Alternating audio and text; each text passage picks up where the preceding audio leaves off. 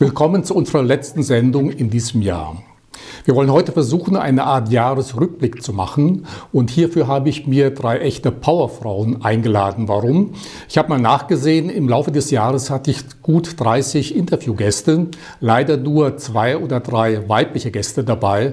Und da dachte ich mir, das Jahresende sei doch genau der richtige Zeitpunkt, um mal nur mit Frauen über den Jahresrückblick zu sprechen. Und es sind nicht irgendwelche Frauen, sondern wirklich äh, Damen, die zu den Besten in ihrer jeweiligen Branche gehören. Und ich darf mal der Reihe nach begrüßen äh, Maike van den Boom aus Stockholm in Schweden. Dann muss ich gleich hinzufügen, die Leitung steht momentan nicht ganz so optimal. Wir können dich zwar immer hören, Maike, aber möglicherweise haben wir dann auch mal ein Standbild. Also das nur als Hinweis für unsere Zuschauer. Maike, du bist sogenannte Business-Glücksexpertin. Vielleicht erzählst du nachher mal so ein bisschen, was das genau ist. Keynote-Speakerin, Bestseller-Autorin. Und wie gesagt, du bist in Schweden, in Stockholm zu Hause. Dann in der Mitte äh, Nicole Brandes, sie ist internationale Management Coach, auch Keynote Speakerin, Bestseller-Autorin und sie gilt als Vordenkerin für die Zukunft. Dann äh, als letzte äh, Sabine Hübner aus Düsseldorf. Ähm, konkurrenzlos muss man sagen, ist sie eigentlich die Service-Experte Nummer eins im deutschsprachigen Raum. Bestseller-Autoren, im Grunde alle drei hätte ich mir sparen können, gleich ja. das zu sagen. Äh, Rednerin, Keynote-Speakerin und äh, sie begeistern das ganze Jahr über ihr Publikum, ihre Fans und Kunden natürlich auch. Maike, äh, bei dir möchte ich eigentlich gleich mal beginnen. Business-Glücksexpertin. In diesem Corona-Jahr kann man da eigentlich mit Unternehmen über Glück sprechen, denn du berätst Unternehmen, wie sie eben eine glückliche Zukunft erreichen können oder dahin kommen. Macht das Sinn, in so einem Corona-Jahr mit Kunden darüber zu sprechen? Also ich würde eher sagen, ja, das macht, das macht sehr viel Sinn natürlich. Ähm, weil gerade jetzt in dieser Zeit müssen wir auf unsere positiven Ressourcen zurückgreifen. Und das ist, die hast du einfach, wenn du, ähm, wenn Leute glücklich sind, wenn sie, wenn, du, wenn sie ihre Energie, in ihre Energie kommen sozusagen. Ne? Weil wenn du gestresst bist und nur das Negative siehst, dann, ähm, dann hast du einfach Scheuklappen an auf, so kognitive Scheuklappen. Du, du, bist nicht kreativ, du siehst keine Lösung, äh, du bist nicht produktiv. Und die Frage ist natürlich, brauchen wir jetzt Kreativität? Ja. Brauchen wir jetzt Produktivität? Ja. Äh, Leute, die äh, zusammenarbeiten und, und Lösungen finden. Und das geht einfach leichter, wenn die Menschen äh, nicht gestresst sind, sondern sich darauf konzentrieren, gerade in Krisenzeiten. Und by the way, äh, Krisen gehören zum Glück ganz normal dazu. Das ist immer so ein Trugschluss, dass das nichts miteinander zu tun hat. Also kein Glück ohne Krise. So. Äh, und gerade jetzt ist es positiv, wenn man ähm, wenn man seine, ja, in, in, seine Energie nutzt. Und die hast du einfach, wenn du äh, dich aufs Positive konzentrierst, guckst, was ist möglich. Ähm, und das ist jetzt auch ein, ein ganz schöner Set von Corona, um es mal so zu sagen. Wir sind sowas von durchgeschüttelt worden. Wir sind sowas von auf den Kopf gestellt worden, dass jetzt, was du jetzt aufbaust, im Unternehmen oder privat, ähm, die Zukunft, die du dir jetzt erdenkst, die Dinge, die du schon immer mal ändern wolltest, äh, die haben jetzt Bestand, weil was du jetzt aufbaust, von Grund auf hält halt viel besser. Ne? Und dann hast du halt nicht diese Change-Projekte, die immer im Sande verlaufen oder diese tollen Sachen, die du dir vornimmst am 1. Januar, sondern jetzt kannst du wirklich dich aufs Positive konzentrieren, gucken, was funktioniert denn? Was wollen wir denn in der Zukunft aufbauen? Und deshalb denke ich, ja, Glück. Äh, müsste mit auf die Speisekarte in, äh, gerade jetzt äh, in Corona-Zeiten. Äh, Nicole, in deinem äh, Bereich Management Coach, du machst das international, gab es im Laufe des Jahres mehr Bedarf an Coaching? Denn ich habe gelesen, viele Menschen, gerade Frauen, litten oder leiden in diesem Jahr oder Burnout oder sind am Rande eines Burnouts. Erst letzte Woche war zu lesen, weltweit circa ich glaube, 34, 35 Prozent der Frauen stehen kurz vor einem Burnout. Schlägt sich das auch im Coaching nieder oder welche Erfahrungen hast du in diesem Jahr gemacht? Ja, also das, der Bedarf an Coaching ist tatsächlich äh, gestiegen. Ähm, wir realisieren, mhm. dass wir mit Fachkompetenz nicht die Krise meistern können. Wir werden dermaßen ähm, auf uns selbst zurückgeworfen. Wir, ähm, uns fehlen ähm, die Menschen, wir sind unsicher über die Zukunft, wir sind unsicher über unser Einkommen, über unsere Arbeit. Äh, wir haben mit Verlusten zu kämpfen, sei es tatsächlich mit äh, Menschen in unserem Umfeld, sogar in unserer Familie. Aber wir bangen auch um unsere Arbeit. Ähm, wir ähm, vermissen ähm, das Gespräch äh, an, an Wasserkühler bei der Kaffeemaschine. Wir vermissen die Reisen. Also wir haben ganz stark mit menschlichen Themen zu tun. Und da werden wir eben auf uns zurückgeworfen.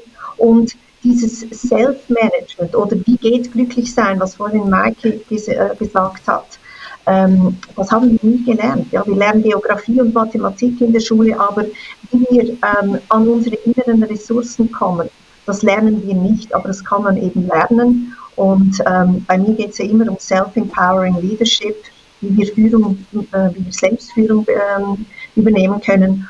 Und da bin ich sehr beeindruckt, wie die Menschen sich ähm, jetzt Unterstützung holen und ähm, sich darauf einlassen, an ihre inneren Ressourcen zu kommen. Das ist ja immer ein inneres Spiel.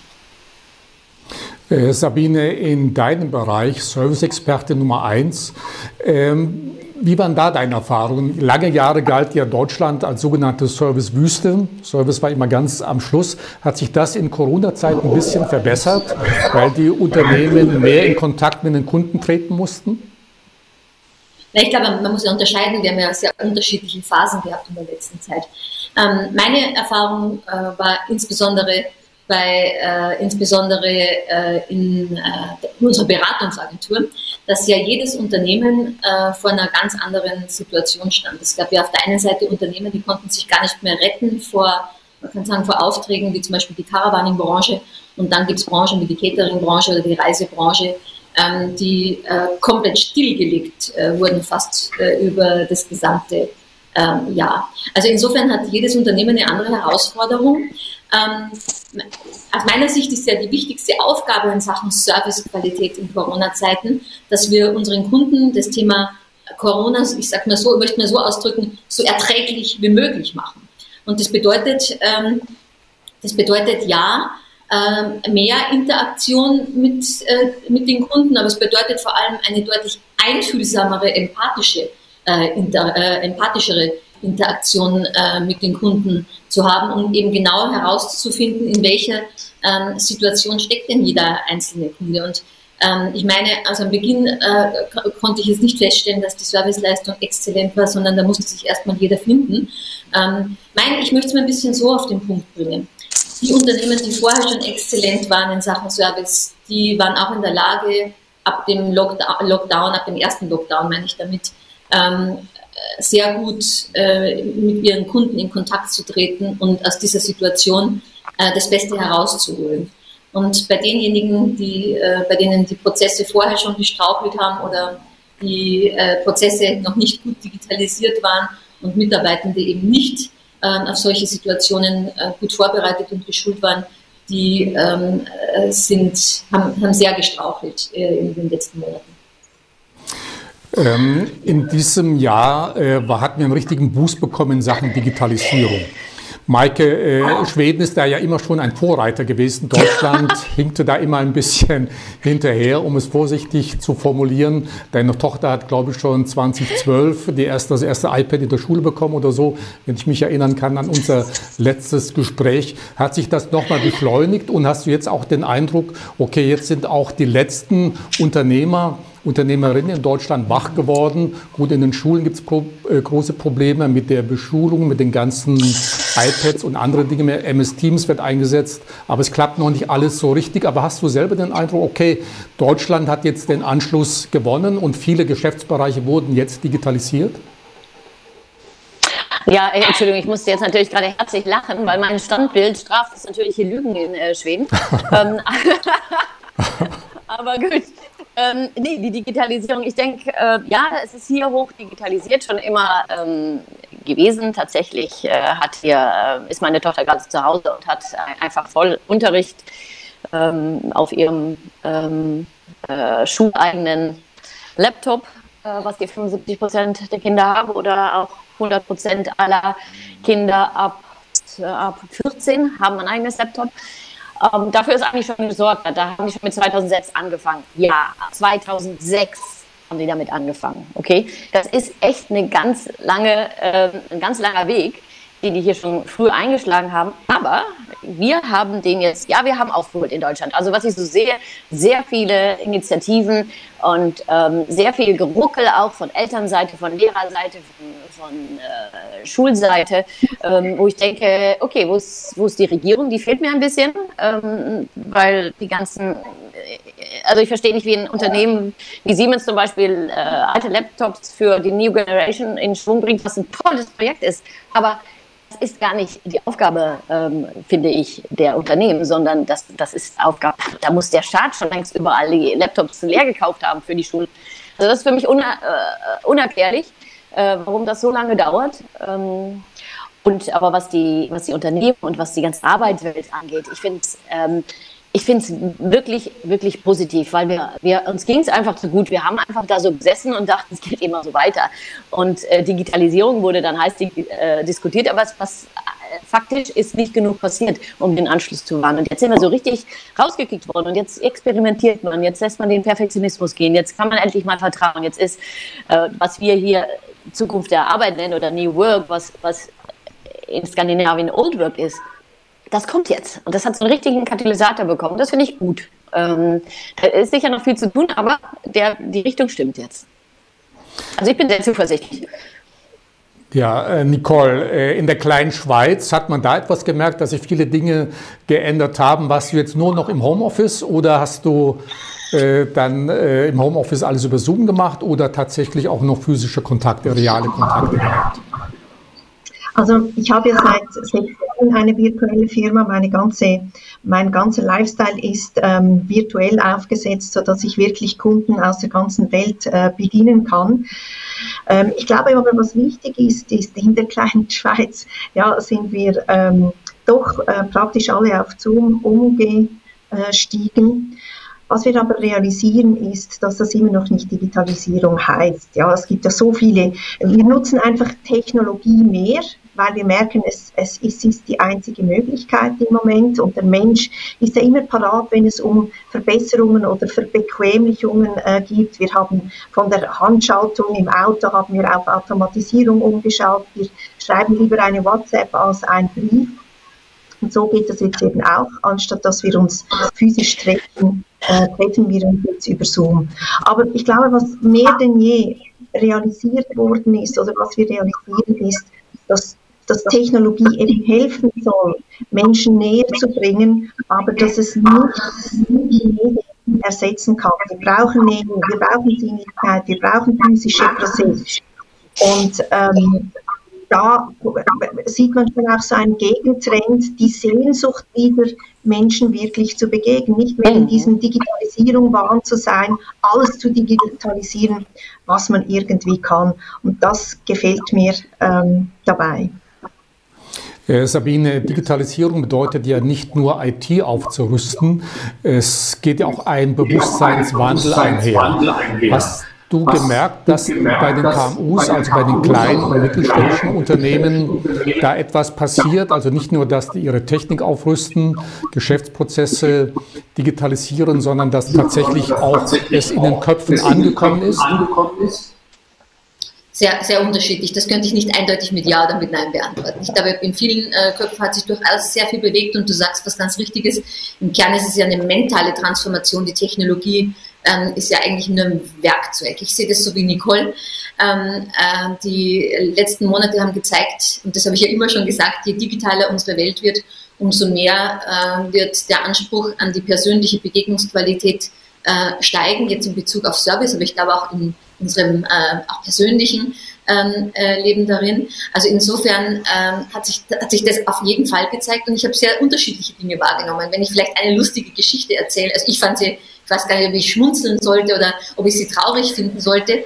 Ähm, ich habe ein, ähm, eine Situation kennengelernt, da hat ein Verband, ähm, ein, ein großer Einzelhandelsverband, ich sage jetzt keine Branche, äh, seinen Händlern Online-Shops zur Verfügung gestellt, wenn sie die noch nicht hatten am Beginn des ersten Lockdowns. Und ähm, nachdem äh, das ja für alle neu war, dass man gar keinen Laden mehr öffnen kann, haben natürlich diejenigen, die noch keinen Online-Shop haben, da auch zugegriffen und sich so einen Shop einrichten lassen. Und einer der Händler hat dann am, erst, am, Ende des ersten Lockdowns den Verband angerufen und hat gesagt, jetzt würde er den Online-Shop gerne wieder abmelden, denn jetzt kommen ja die Kunden wieder in den Laden. Ähm, mal jetzt eine generelle Frage auf das Jahr gesehen.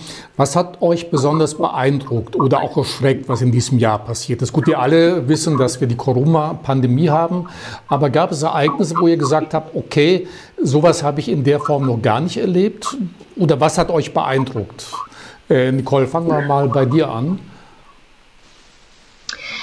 Ja, also was mich beeindruckt hat, äh, war die unglaubliche Solidarität, die ich erleben durfte. Ähm, ich habe sogar bei Klienten gesehen, wie die einfach absolut kreativ geworden sind und ähm, zum Beispiel Internetseiten oder äh, Webseiten in kürzester Zeit aufgezogen haben und ähm, sich ähm, Ideen ausgedacht haben, wie sie zum Beispiel Restaurants unterstützen können, äh, wie sie Geld sammeln können äh, für andere. Oder ich habe gesehen, wie äh, Menschen von Tür zu Tür gegangen sind und gefragt haben bei älteren Menschen, ob sie irgendwie helfen können. Also sie haben so Anschläge gemacht, ähm, wenn sie äh, unsere Unterstützung brauchen zum Einkaufen oder so, dann rufen sie uns an. Und das hat mich schon unglaublich beeindruckt.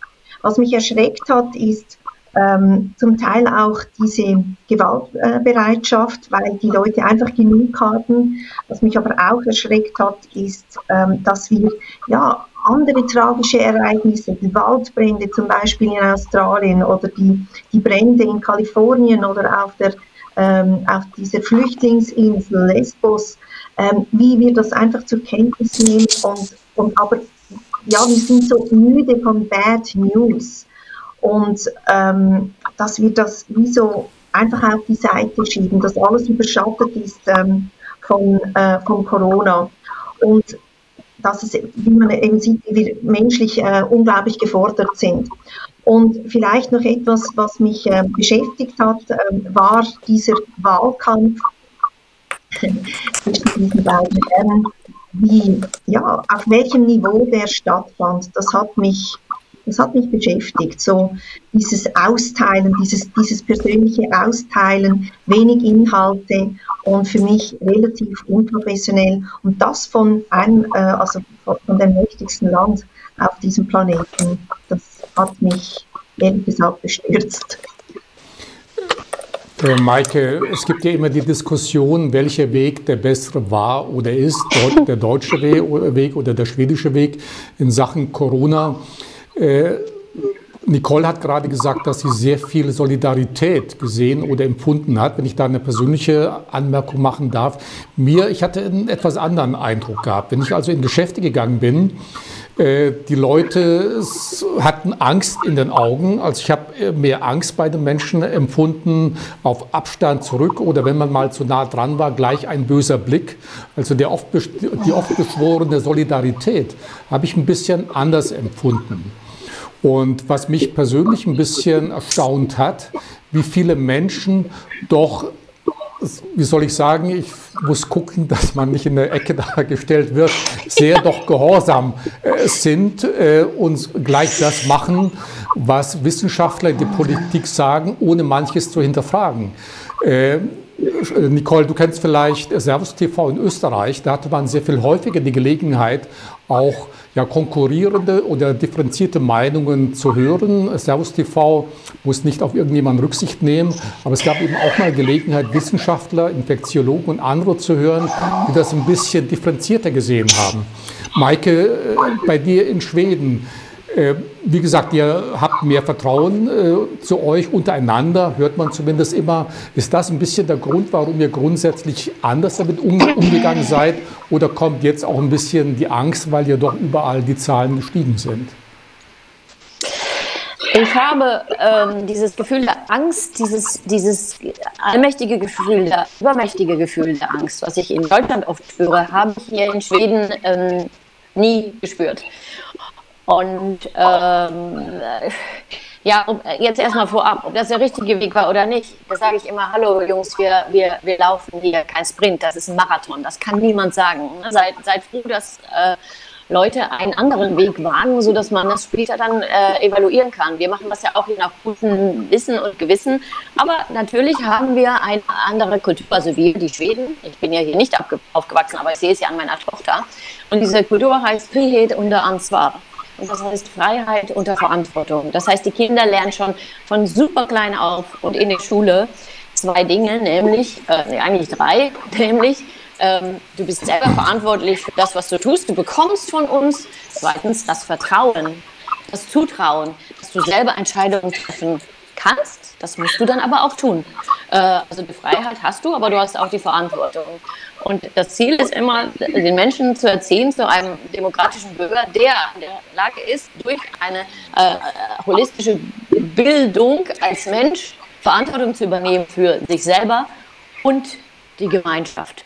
So, und darauf basiert halt, das war halt immer das Missverständnis, dass hier halt nicht so strikt äh, Verbote ausgesprochen werden oder Bußgelder erlassen werden oder kontrolliert wird, weil sie sagen, hör mal, du hast gelernt, selber zu denken, jetzt erwarten wir von dir auch einfach, dass du das anwendest.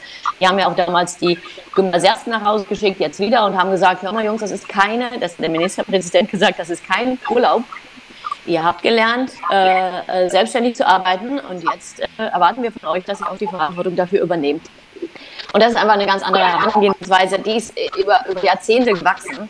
Ähm, und die basiert halt darauf, dass man Menschen vertraut, etwas zutraut, dass die Menschen die Freiheit haben, dass sie gelernt haben, aber auch die Freiheit zu nutzen. Das ist ein langer Prozess. Das, das kann man halt so halt in Deutschland noch nicht anwenden, weil wir ähm, so nicht weil ich das nicht in der Schule so mitbekomme. Ich hatte hier ja einen Besuch aus, aus Deutschland in der schwedischen Schule, schwedischen Schule und dann dachte ich, ich nehme sie mal mit äh, in eine schwedische Schule und dann kam sie nach Hause und dann hatte ich gefragt, und, sagte ich zum Gast, wie war's? Und dann sagte sie, äh, ja, voll blöd, wofür habt ihr eigentlich einen Lehrer, wenn der euch nicht sagt, was ihr tun sollt?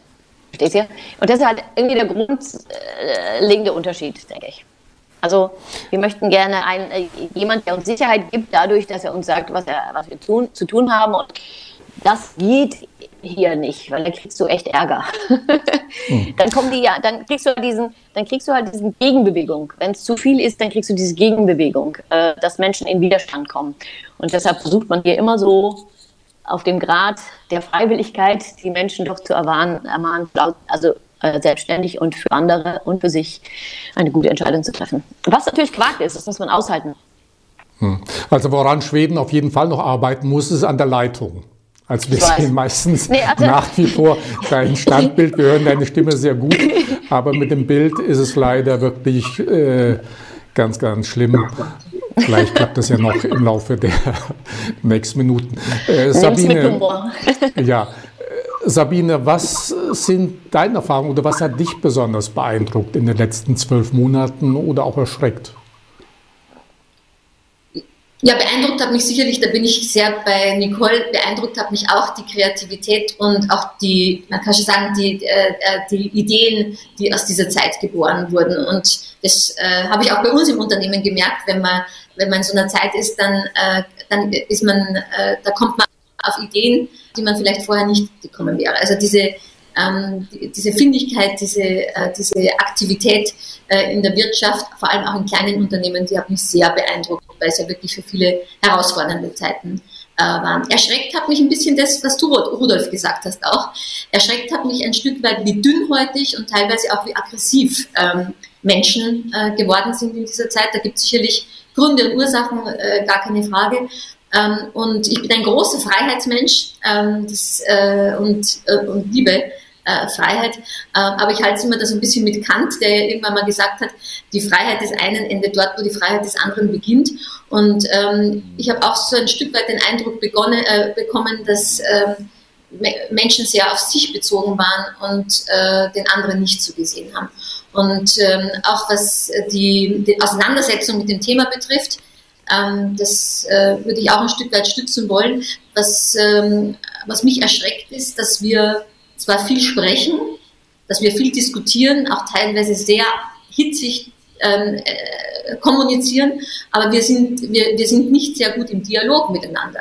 Und das ist, halte ich für wichtig für die Zukunft. Ich habe für mich so das Jahr 2021 als das Jahr des Dialogs ausgerufen, weil ich glaube, es kommt darauf an, unterschiedliche Blickwinkel miteinander zu diskutieren und sie nicht nur einfach irgendwo hineinzuschütten, sei es in Medien oder sei es ähm, äh, insgesamt auch in sozialen Medien.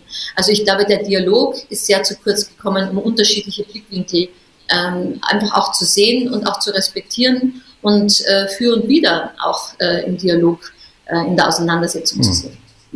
Äh, du hast gerade Kant zitiert, dem möchte ich ein Zitat von Benjamin Franklin entgegenhalten, einer der Gründerväter der USA. Und er hat mal gesagt, der Mensch, der bereit ist, seine Freiheit aufzugeben, um Sicherheit zu erlangen, wird am Ende beides verlieren. Also ich denke, irgendwo dazwischen ist dann vielleicht ein bisschen die Wahrheit äh, zu finden. Ähm, werden wir mal ein bisschen menschlicher. Gibt es Menschen, Persönlichkeiten, Personen, wo ihr sagen würdet, okay, die waren besonders stark, die waren besonders gut, die haben mich beeindruckt. Ich meine jetzt nicht unbedingt die vielen Ärzte im Gesundheitswesen, Krankenschwestern, die sicherlich eine Mammutaufgabe zu leisten hatten äh, in diesem Jahr und viele andere Berufe. Aber gibt es einzelne Persönlichkeiten, wo ihr sagt, okay, das war wirklich mal, der hat einen Punkt gemacht und eine besondere Dinge und eine besondere Sache ins Gespräch gebracht oder neue Sichtweise mal auch angeboten? Äh, Michael. Ähm, ja, also wenn du jetzt eine, ich bin, ja, aber ihr, ihr kennt ihn alle nicht. Also ich bin auch sehr Staatsepidemie, Staatsepi, und jetzt kommt dieses Wort wie die Epidemiologen äh, ja. hier in Schweden sehr beeindruckt. Ähm, und ähm, was mich auch sehr beeindruckt hat, ist allgemein die Regierung, die so ruhig und äh, das hat mich jetzt nämlich auch gerade, was Sabine gesagt hat, das, das, da konnte ich nur hier, ihr seht mich leider nicht nicken, weil ich im Standbild bin.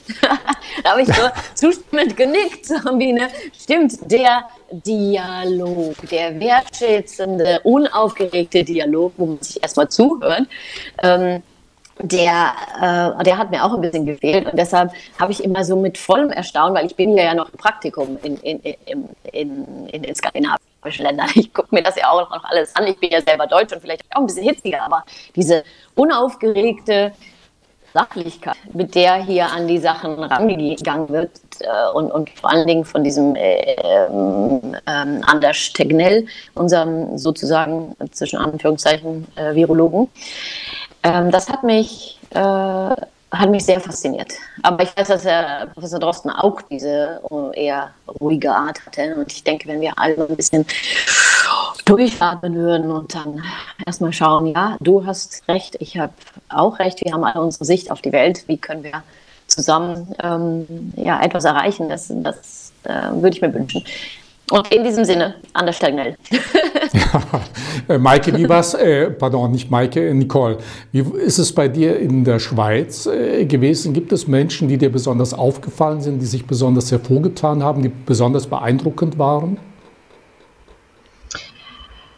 Ja, also ähm, auch hier wieder, um, um also kann ich eigentlich nur sagen, es hat mich sehr beeindruckt, wie ähm, eben dieses ganze, äh, diese ganzen Helfer ähm, äh, sich eingesetzt haben. Und äh, übrigens, was du vorhin gesagt hast, das kann ich schon auch unterstützen. Also das eine schließt das andere nicht aus, dass die Leute Angst haben, wenn sie in, ähm, in öffentlichen Räumen sind und sie können sich ja trotzdem solidarisch äh, einsetzen und ähm, anderen Menschen ähm, äh, helfen äh, wollen. Und genau diese Menschen, die haben mich ähm, enorm beeindruckt und wie gesagt, wir sind wieder beim gleichen ähm, Menschen, die die eben innovativ, kreativ wurden und sich äh, nicht einfach gesagt haben, ja, wir müssen das jetzt ausstehen und wir sind jetzt Opfer der Umstände, sondern nein, ich nehme jetzt die Dinge in, in die Hand und ähm, mache was draus. Und da sind schon Menschen äh, zur Höchstform aufgelaufen.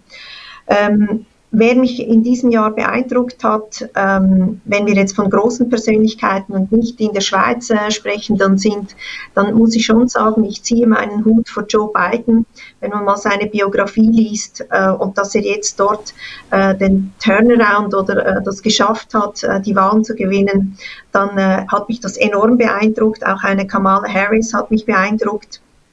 Ähm, und schlussendlich muss ich sagen, ähm, auch Maradona hat mich beeindruckt, also wenn man so zurückschaut in diesem Jahr, äh, könnte ich ganz viel dazu sagen. Und schlussendlich hat mich aber auch beeindruckt meine Schwester. Ich habe meine Schwester vor ein paar Wochen verloren und ähm, wie sie ihren Weg gegangen ist bis zum bitteren Ende, das da da verneige ich mich auch. Also das war sehr, sehr beeindruckend. Also Menschen können in Krisen oder in unsäglichen, extremen Situationen wirklich zu Höchstform auflaufen. Äh, Sabine, gibt es äh, in deinem Jahr Menschen, Persönlichkeiten, die dich besonders beeindruckt haben? Und dann gleich auch die Anschlussfrage, gibt es irgendetwas, was du in diesem Jahr das erste Mal getan hast, was du sonst nie gemacht hast? Ja, wenn man, also äh, ab, eine Menge, glaube ich. Ähm, also beeindruckt hat mich, also ganz nah würde ich sagen, ähm, auch in meiner Familie, meine Mutter, ähm, weil äh, ich glaube, gerade für ältere Menschen, die alleine äh, leben, diese Zeit besonders herausfordernd ist und wir sind ja fast 1000 Kilometer auseinander und sie hält sich echt unglaublich tapfer. Da bin ich äh, richtig stolz auf sie und da hat sie mich auch beeindruckt und ich bin äh, auch, wenn man jetzt über die Grenzen schaut und äh, hinaus, bin ich auch bei Kamala Harris, ähm, weil ähm, äh, so eine, so, so eine Wahl oder bis zum, gar nicht nur die Wahl, sondern bis zum, kann man sagen, bis Montag, diese Zeit ähm, auf der einen Seite so kämpferisch, auf der anderen Seite aber auch ähm, so beharrlich und äh, auch mit so viel Geduld ähm, äh, und Zuversicht nach vorne äh, zu gestalten, das äh, fand ich, äh, finde ich großartig. Ähm, was habe ich zum ersten Mal gemacht in diesen Zeiten in Corona? Ich glaube, ich war zum ersten Mal zwei Wochen am Stück zu Hause. Das kann ich mich nicht erinnern, wann ich das die letzten 20 Jahre mal war, nachdem ich ja immer auch ganz viel auf Reisen bin. Das war sicherlich das erste, äh, was ich, äh, wo ich sagen würde, das war das äh, für mich die größte Veränderung in diesem Jahr, äh, dass ich von, was ich normalerweise 180 bis 200 Tagen im Jahr, in denen ich unterwegs bin, zu Hause bin. Und ähm, das war eine sehr neue Erfahrung. Äh, Maike, ähm, in Schweden, dein Bild ist nach wie vor ein Standbild. äh, aber der Ton klappt äh, ganz gut. Maike, äh, du bist ja Glücksforscherin auch. Du hast viele Länder bereist, ich glaube die Hälfte der Länder dieser Welt, um zu gucken, warum und wie andere Menschen glücklich äh, sind. Jetzt in diesem Jahr war ja die Reisemöglichkeit doch sehr, sehr eingeschränkt. Gab es für dich etwas, was du jetzt wirklich das erste Mal gemacht hast, wo du dein Leben völlig neu definieren musstest? Ja, also ich habe ähm, ja die, also ich habe einfach alles um in einem im einmal alles umgestellt auf Digitalisierung. Das war fand ich sehr anstrengend ähm, um da aus diesem Handeln rauszukommen, so, okay, jetzt muss ich alles äh, ganz schnell machen, mach am besten alles, was möglich ist und sich dann fokussieren, okay, was, was ergibt denn irgendeinen Sinn. Aber ich fand es sehr, sehr spannend. Also es hat, äh, hat mir unglaublich viel Spaß gemagemacht, äh, diesen, diesen Prozess auch mitzugehen bei mir selber und ich fand, die Welt wurde irgendwie für mich hier in Stockholm, da ich ja immer so äh, 1500 äh, Kilometer fliegen muss, so wie eben, eben Auftritt, den ich da in Deutschland habe, ähm, ist die Welt irgendwie zu mich, zu, zu mir gekommen. ich fand das eigentlich sehr gemütlich. Alles kam irgendwie näher ran und ich konnte auch weit weg. Also ich hatte dann äh, viele Aufträge, die, die dann irgendwie äh, bei internationalen Unternehmen, das fand ich halt sehr spannend, weil die haben jetzt auch nicht gesagt, von ihnen nehmen nur alle deutschen äh, äh, Leute und, und, und dann haben wir ein, eine Keynote, sondern man konnte jetzt irgendwie, war man auf einmal in Australien, in Down Under und dann mussten die Leute halt aufstehen, um irgendwie die, äh, um dich zu hören. Das fand ich toll. Also die Welt kam in, irgendwie ins Wohnzimmer für mich. Ähm, und ich kam irgendwie mehr raus in die Welt. So habe ich das auf jeden Fall empfunden. auf eine irgendwie schräge Art und Weise. Und ähm, ich muss sagen, dass ich auch ähm, selber gemerkt habe, man kann auch, äh, aber los davon, dass ich mich bei äh, Nicole äh, total anschließe, dass ich sage, ja, äh, diese, diese menschliche Nähe fehlt, ungezweifelt. Aber der Holländer sagte, kann er nicht so, also die Mutter muss mal so, als es kann. Also wenn es nicht kann, wie es muss, dann muss mal so, wie es geht, ne? Und äh, dann finde ich, man konnte wirklich sehr intime Momente erleben digital. Also ich fand oft, habe ich gemerkt, dass diese Hürde, die wir oft haben mit Position und Siezen und, und, und so weiter, dass die, in, wenn man Leute in so kleine Räume schickt, dass die auf einmal verschwanden und Menschen sich, und das habe ich auch ins Feedback bekommen, sich, sich auf einmal viel näher und viel ehrlicher begegnet sind. Und das fand ich sehr wertvoll. Also das ähm, war ein tolles Erlebnis. Hm. Ähm, Nicole, äh, wie war das bei dir und gab es vielleicht auch etwas, was du dann neu hinzugelernt hattest? Hast du dir was Neues aneignen müssen oder wollen? Wie war das bei dir? Ja, also neues Aneignen äh, tun wir uns ja anbauen. Also ich habe manchmal das Gefühl, wir erfinden uns jeden Tag neu. Und ähm, äh, wie Maike und auch ähm, Sabine reise ich natürlich enorm viel. Und das erste Mal habe ich jetzt in diesen Zeiten äh, virtuelle äh, Vorträge gehalten. Das war schon irgendwie äh, strange.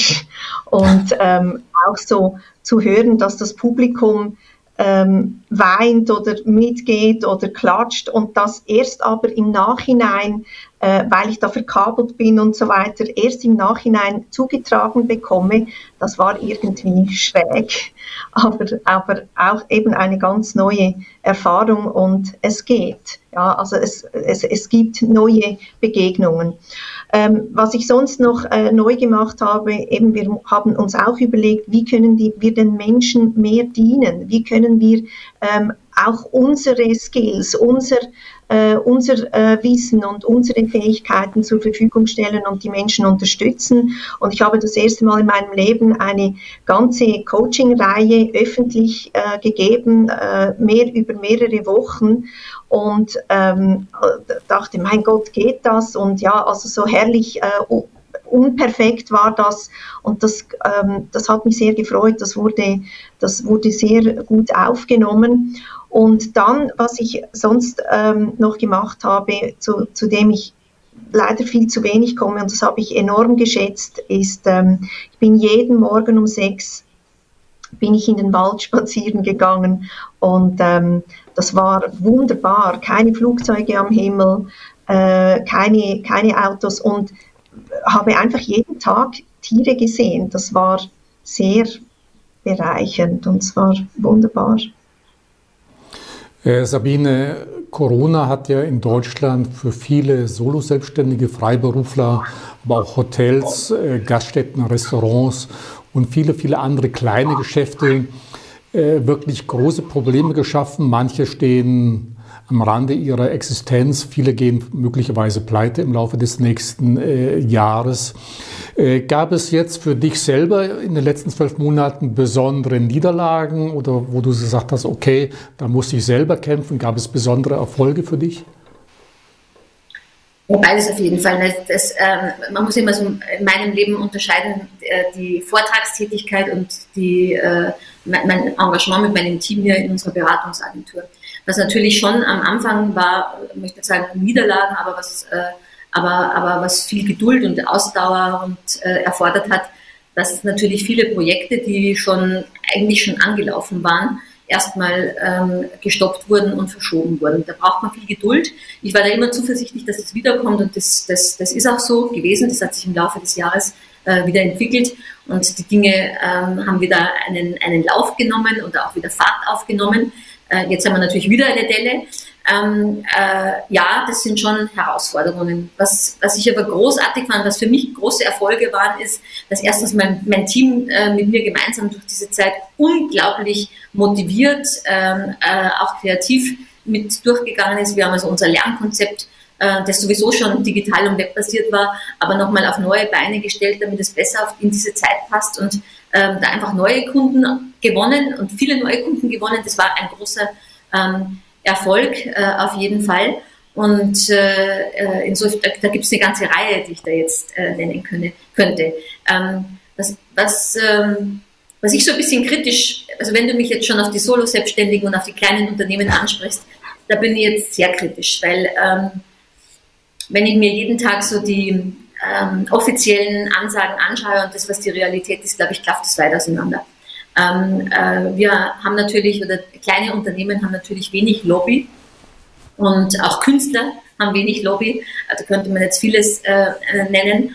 Und ähm, äh, da habe ich mir schon oft gedacht, äh, die kleinen Unternehmen werden sehr alleine gelassen. Da wird zwar viel in den Raum gestellt in den Medien, aber die Umsetzung hakt komplett. Also äh, da kommt sehr wenig an von dem, was versprochen wurde. Und das ist dann manchmal schon zermürbend. Ich habe irgendwann mal zu mir gesagt und zu unserem Team, wisst ihr was, wir, wir, wir, wir machen es jetzt alleine, das, äh, wir verlassen uns auf uns selber. Da leckt man sich am Anfang ein bisschen die Wunden, dass das nicht einfach ist und dann steht man auf und geht wieder weiter. Und das haben wir dann auch gemacht. Und ähm, das äh, ist schon etwas, was uns dann jetzt auch stolz macht, dass es uns gut gelungen ist. Also insofern, ähm, insofern glaube ich, ist es wichtig, dass man sich nicht nur, das hat Nicole ja vorhin auch gesagt, äh, bei den kleinen Unternehmen, was ihr aufgefallen ist. Ich glaube, es ist wichtig, erstmal zu sagen, und äh, Maike hat es gesagt, bei den, in Schweden äh, eben zu entscheiden und dann die Verantwortung zu tragen, ähm, äh, dass man eben trotzdem seinen Weg geht, unabhängig davon, ähm, was äh, einem angeboten wird oder wie man Unterstützung bekommt. Denn äh, im Kern, äh, glaube ich, ähm, äh, ist man vor allem, wie soll ich mal sagen, kann man vor allem sich selbst helfen, indem man eben sehr wendig und flexibel bleibt und nicht äh, nur äh, dem Schmerz sich hingibt sozusagen oder dem Selbstmitleid. Der Opferrolle. Ja, äh, Maike, im Laufe dieses Jahres haben sich deine Prioritäten verändert. Vor allen Dingen hat sich auch so ein bisschen dein Lebenssinn, deine Lebensphilosophie verändert oder ist das das Gleiche geblieben? Ähm, ich würde sagen, durch meine Lebensphilosophie war ich, ich fühlte mich recht gut vorbereitet. Ähm, also ich war schon immer kein Verfechter von Perfektion und äh, hab, fand eigentlich schon immer das gut gedient ist, wer eine, ähm, äh, wer eine Arschbombe wagt, sozusagen. Ne, also ich, ja, diese Flexibilität und diese Wendigkeit und immer wieder auf neue Dinge ähm, einzugehen und, und vor allen Dingen auf Sicherheit relativ zu pfeifen. Das ist etwas, was, äh, was ich irgendwie schon immer hatte. Das sieht man ja auch immer im Lebenslauf. Und äh, das hat mir immer, das hat, das hat mich immer weitergebracht. Und ähm, deshalb finde ich das ja so schön, dass jetzt diese Strukturen aufgebrochen werden. Dass Menschen auf einmal entdecken, dass es mehr gibt als das, was immer normal war. Und ähm, das, das, das bringt einen so, so weit, also näher zu dir selber, zum Kern. Und ich bin noch lange nicht da. Und äh, auch Corona hat die, mir nochmal in den Hintern getreten, weil ich glaube, ja, man hat immer so die Neigung, und das ist immer ganz witzig, auch wenn man so eine quirlige Person ist wie ich, die äh, sich immer irgendwas Neues ausdenkt, oder wie Nicole natürlich auch, und Sabine, glaube ich, ist auch ungefähr so ein Typ, ähm, man, man sinkt auch immer gerne mal kurz ab in diese Hängematte bis dann wieder jemand kommt oder etwas kommt, das einen rauskickt. Oder man tut es selber. Ne? Und Corona hat mich jetzt auch ordentlich durchgeschüttelt, weil ich dachte am Ende des Jahres, so läuft, gute Auftragslade, super. ich kann mich zurücklehnen. ja, und dann kam natürlich, äh, wie bei den anderen auch, die äh, Verschiebungs- und Absagewelle und äh, die, die, die schiebt sich jedes Mal wieder weiter. Also jetzt erst war es der Herbst, jetzt ist der Frühling, jetzt wird der Frühling wieder auf den Herbst verschoben. Und äh, da bin ich so froh, dass ich einfach kreativ geworden bin und einfach etwas anderes gemacht habe und mich sofort auf der, die neue Umstände eingestellt habe. Und ich denke, das ist einfach am besten, weil das Leben ist einfach faktisch und heute mehr als jemals zuvor, und das gilt auch für die Unternehmen, es ist nicht mehr planbar. Und deshalb ist ähm, es ist einfach gut, wenn man, wenn man diese Angst loslässt und, und, und sich einlässt auf, was da kommt, diese Flexibilität. Ja, so, das war's. Äh, äh, Nicole, ja, äh, Nicole, im Laufe des Jahres sind ja sehr viele Menschen an Corona nicht nur erkrankt, sondern eben auch verstorben. Du hast vorhin erzählt, du hast vor kurzer Zeit, vor wenigen Wochen deine Schwester verloren. Verschiedene solche Ereignisse, also angefangen von der Pandemie bis hin zu familiären Ereignissen, grundsätzlich auch so ein bisschen die Prioritäten, dass man sagt, okay, also das sind so gravierende Einschnitte, jetzt möchte ich mich auch selber ein bisschen neu ausrichten. Ja, du ähm, sagst es also, solche äh, Ereignisse verschärfen äh, die Sicht aufs Leben. Äh, es macht ähm, es macht wieder viel mehr bewusst, was eigentlich ähm, wichtig ist und worauf es ankommt und was zählt. Und Krisen bringen Dinge, die ähm, da sind, die omnipräsent sind, bringen, spülen die ja sofort an die Oberfläche. Eben zum Beispiel Ungewissheit, Unsicherheit, ähm, die ist immer da, aber jetzt ist sie erst recht da. Und diese, ja, äh, mir gefällt, äh, dass Maike Glücksforscherin ist, weil es einfach wieder auch, äh, also mir so bewusst macht, ja, in Krisen äh, geht es nicht nur darum, einfach zu überleben oder ähm, ja, jetzt irgendwie versuchen ähm, zu schwimmen, sondern nein, es geht auch darum, gut zu leben. Und ähm, für mich hat sich, wenn du jetzt ähm, diese Frage indirekt stellst, die Lebensphilosophie hat sich nicht verändert. Mein Fokus ist auch immer, wie das die beiden Damen vorher schon wunderbar gesagt haben, einfach egal der Umstände, ich mache weiter, ich nehme an der Krise nicht teil. Ähm, ich erhebe mich über die Umstände und wir werden es irgendwie schaffen und ähm, zwar nicht nur eben im Überlebensmodus, sondern in einem guten Modus. Und ähm, Sabine hat es vorher äh, auch angetönt, das ist schon krass, wenn man ähm, eine tolle Aufgang, Ausgangslage hat Anfangsjahr und dann innerhalb von drei bis vier Tagen geht der ganze, bricht, der, bricht 50 Prozent des Umsatzes ein. Das ist schon, da dachte ich, oh wow, faszinierend. Ähm, also es hat mir einerseits so Angst gemacht und andererseits hat es mich auch fasziniert. Und dann einfach wieder Kampfgeist, äh, volle Pulle voraus und ähm, dieses, dieser Verlust äh, in der Familie. Ähm, auch zu sehen, wie die Familie damit umgeht, mit der gleichen Haltung. Ja gleichzeitig trauern, also das gehört dazu, gleichzeitig auch Angst haben mit, den, mit der Ungewissheit und trotzdem zu sagen, hey, nein, wir können das, wir schaffen das und es fällt uns etwas ein und wir machen das. Und ich bin wahnsinnig dankbar, dass wir trotz all diesen Umständen ähm, wirklich eigentlich das gleiche gute Ergebnis äh, äh, erzielt haben wie letztes Jahr. Und da bin ich auch meinem Team unglaublich dankbar, dass die da mitgezogen haben. Ähm, Sabine Ignatius von Loyola, 16. Jahrhundert, Jesuit, der hat mal den klugen Satz gesagt, die Welt verändert sich, verändert sich. Vielleicht ist es Zeit für einen neuen Traum. Brauchen wir einen neuen Traum im neuen Jahr, damit wir wieder alle mehr positiv unsere Ziele schaffen, all das, was wir uns vorgenommen haben? Ich glaube, das wird was ganz Spannendes werden. Also ich frage mich schon ähm, die letzten Monate, also äh, wir, ich kann sagen, also ich, für mich, ich kann immer nur für mich sprechen. Ich habe, glaube ich, unglaublich viel gelernt. Äh, so wie wir das äh, gerade schon gesagt haben, was ist wirklich wichtig, was ist mir wichtig, was möchte ich fortführen. Und ich glaube, die Frage wird sein, vergessen wir das jetzt alle ganz schnell, wenn äh, wieder so eine Normalität äh, eintritt und machen weiter wie vorher? Oder ähm, hat uns diese Zeit so weit beeinflusst, dass wir wirklich denken, wie, wie, wie können wir unser, äh, unser Leben, und zwar nicht nur unser persönliches Leben, sondern damit auch, meine ich auch unsere, unsere, unser, unser Denken zur Wirtschaft, also unsere Wirtschaft, äh, unser Leben insgesamt, Ökologie, also all die Themen, die uns beschäftigen auf der ganzen Welt, wie können wir die vollkommen neu denken? Und ja, ich würde mir schon wünschen, dass wir, viel, dass wir einen neuen Traum finden und eine, eine, äh, ein neues Bild, für das wir äh, jeden Tag gerne aufstehen und für das wir uns begeistern und für das wir äh, über, ja, man kann es schon sagen, über, im Idealfall über Kontinente hinweg ähm, äh, dafür sorgen, dass wir äh, die Welt einfach ein bisschen besser und ein bisschen schöner machen. Also jetzt bin ich keine rosarote Wolkenmalerin, aber ich, äh, ich glaube, wir haben mehr denn je die Chance, so vieles besser zu machen als in der Vergangenheit. Und wenn diese Zäsur es geschafft hat, äh, dort einen richtigen Punkt zu, zu setzen, einen Akzent zu setzen, dann wäre ich sehr glücklich.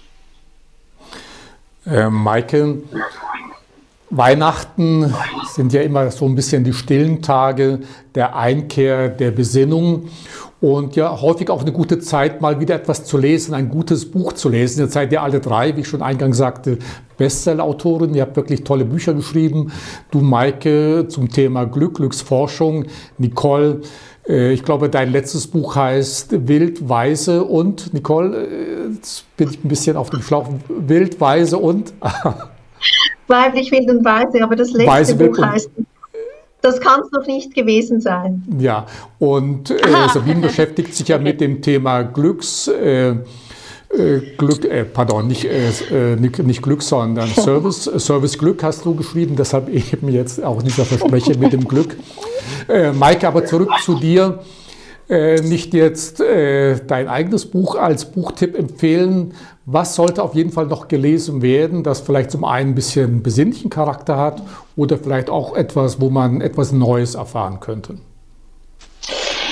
Ich würde empfehlen, ähm, so, jetzt muss ich gucken, wie heißt das denn? Also auf, ähm, auf äh, Englisch heißt das ähm, Nordic Secret und auf Deutsch ist es gerade rausgekommen, das Geheimnis das skandinavische Geheimnis oder irgend sowas von äh, Thomas Björkmann und äh, Lene Andersen. wir sind beide, ähm, ich bin hier ja im Coworking Place von, ähm, ja, von Thomas Björkmann, äh, der ein wirklicher Zukunftsdenker und Visionär ist. Was sie hier aber gemacht haben, ist, sie haben sich die Bildung mal genauer angeschaut. Ähm, weil äh, Bildung, denke ich, äh, nicht, nicht wie dieses trockene, un unsexy Wort Bildung gesehen werden müsste, sondern als etwas Fantastisches, als, als, als, als äh, Menschwerdung, äh, was äh, anfängt ganz früh und nie mehr aufhört. Wir, wir denken ja immer, Bildung hört irgendwo auf, äh, aber die geht hier vor allen Dingen ein Leben lang. Ist, ist, also Lifelong Learning ist etwas, was, was wirklich skandinavisch ist. Und das Interessante ist, und deshalb würde ich es eben empfehlen, ist, dieser Gedanke, wie können wir als, als ganze Person uns weiterentwickeln, damit wir äh, in der Tat Verantwortung für uns und andere übernehmen, ähm, auf eine, eine spielerische und schöne Art und Weise, ähm, das kam aus Deutschland. Das ist alles äh, äh, Gedankengut äh, aus, aus, Deutschland, was dann irgendwann, ähm, was wir einfach irgendwie vergessen haben. Und ich würde mir wünschen, dass wir uns diesen, diesen Gedanken, dieses, dieses, dieses holistische Welt- und Menschbild. Ähm, ich denke, wenn wir das, wenn wir das hinbekommen und, und äh, wenn wir uns das auch wirklich in der Tat anschauen, wie das gehen könnte als Idee, dann äh, werden wir auch äh, dem Weltbild, äh, den, das Sabine jetzt gerade so schön gezeichnet hatte und hatte und was ich gar nicht rosa-rot finde, ähm, dann wären wir dem, glaube ich, ein bisschen näher, weil dann würden Menschen tatsächlich Verantwortung übernehmen. Und das Verantwortung übernehmen kann echt sexy sein. Also das klingt immer so trocken. Ich müsste eigentlich ein anderes Wort dafür nehmen. Aber weißt du, sich, sich einbringen, engagieren, äh, Lust haben an, an, an, Gemeinschaft und gemeinen Zielen und gemeinsamen Zielen und Visionen und so weiter. Und, und selber aber wissen, was du als Person denn beitragen kannst. Weil du weil du gelernt hast, dich selber kennenzulernen. So, hm? Das ist so der Inhalt dieses Buches. Und deshalb würde ich das, oh Gott, dieses Standbild ist wirklich furchtbar. Hm. Ich sehe mich immer selber. oh mein Gott. Ja, das kommt davon, wenn man sich die ganze Zeit bewegt. Ähm, ja, und das, das aus ich, Schweden. Äh, empfehlen. Äh, also am ja, besten lesen. Äh, äh, Nicole, Digitalisierung im Rückschritt. ja, äh, Nicole, ein oder zwei Buchempfehlungen von deiner Seite?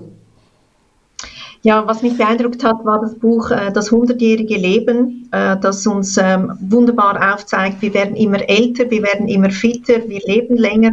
Was machen wir dann? Wie bleiben wir zukunftsfit? Und dass man da eben nicht nur einfach äh, auf die Fachexpertise einzahlt, äh, die wir ja ständig einzahlen. Und das ist ja großartig, wenn wir Meister unseres Handwerks sind. Aber vielleicht ist das Handwerk dann äh, morgen oder übermorgen äh, schon wieder anders. Und ähm, schlussendlich geht es wirklich auch darum, wie können wir uns als Mensch weiterentwickeln. Und das ist eine Entscheidung, das passiert nicht einfach so. Und deswegen, ähm, also das bringt es so schön auf den Punkt, also diese Selbstführung, diese Selbstkompetenz, dieses Selbstmanagement, diese Selbst-Awareness, ähm, wie, wie, zentral die ist, nicht einfach um äh, ein netteres Leben zu führen, äh, sondern tatsächlich auch um zukunftsfit zu bleiben.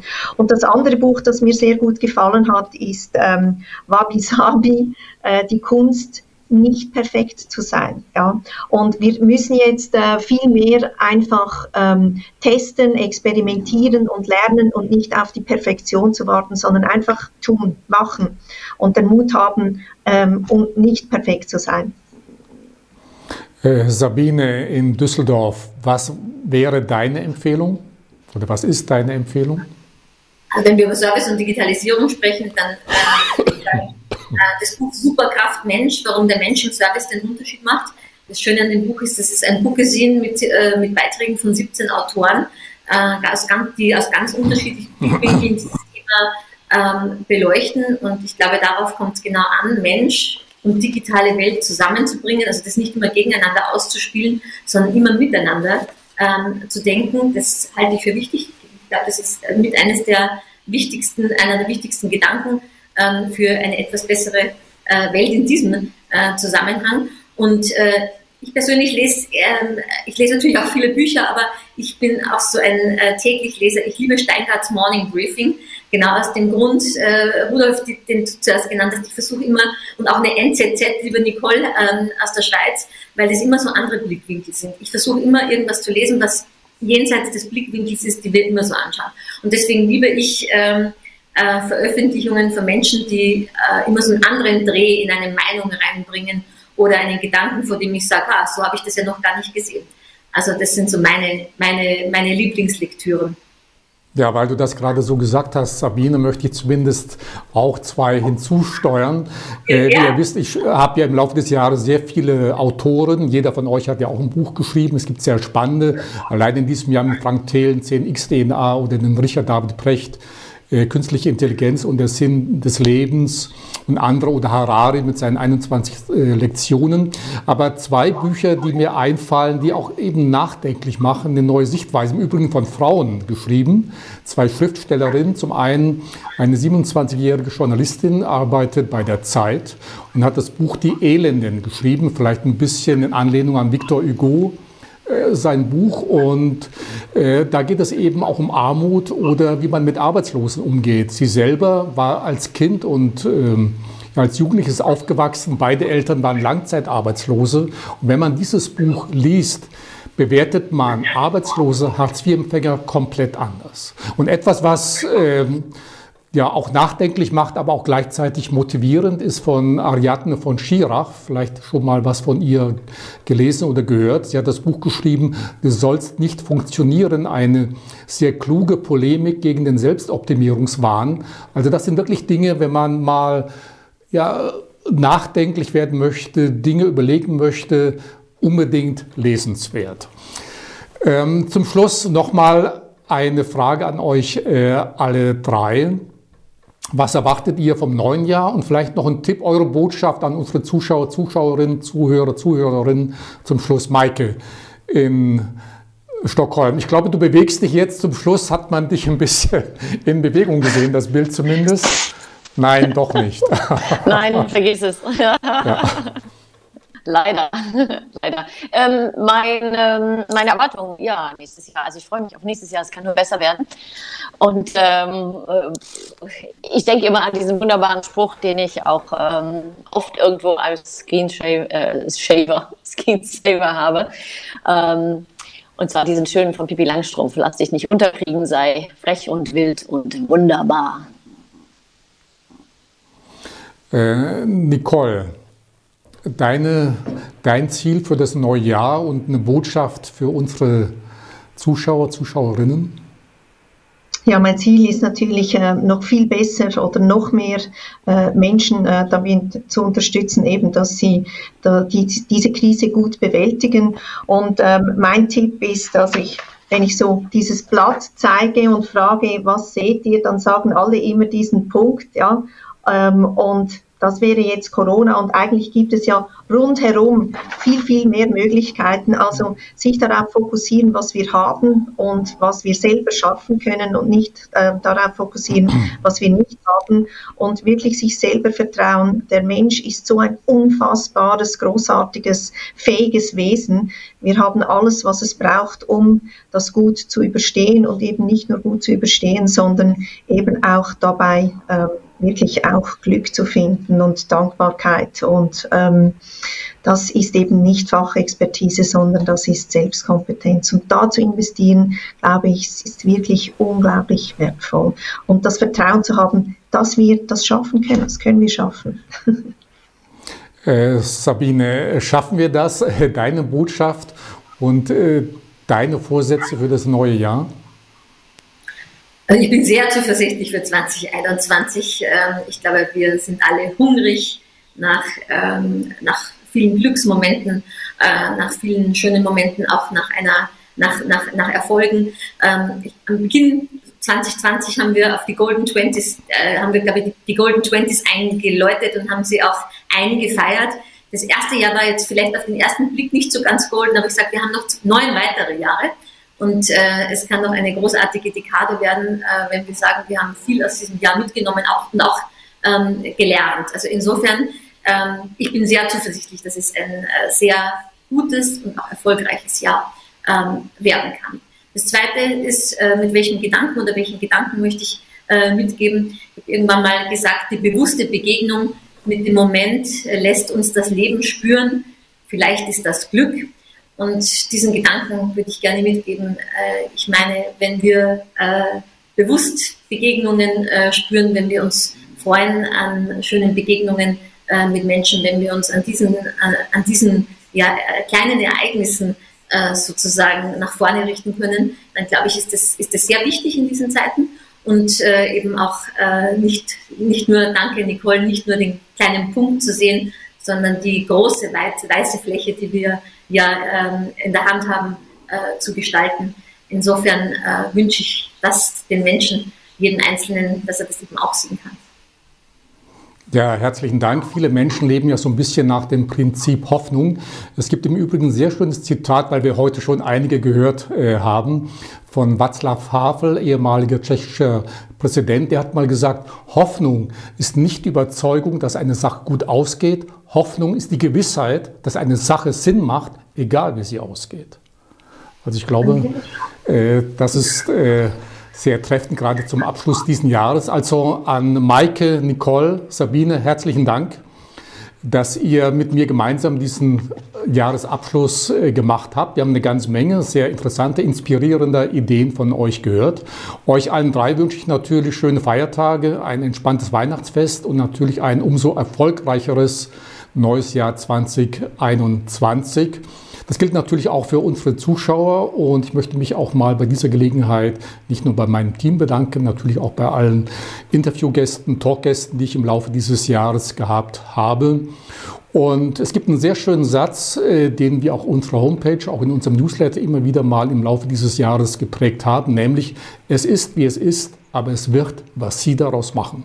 Und ich denke, das gilt für uns alle. Also euch nochmal alles Gute. Ich hoffe, wir sehen uns auch im neuen Jahr, vielleicht nicht wieder in der gleichen Runde, aber dann vielleicht auch mal wieder in einzelner Runde. Und Maike, wir machen das nur dann natürlich mit dir, wenn du auch tatsächlich zu sehen bist. Denn wir können nicht über Schweden sagen, Vorreiter Digitalisierung und man sieht dich nicht. Also euch drei nochmal alles, alles herzlichen Dank, alles, alles Gute und dann bis zum nächsten Jahr.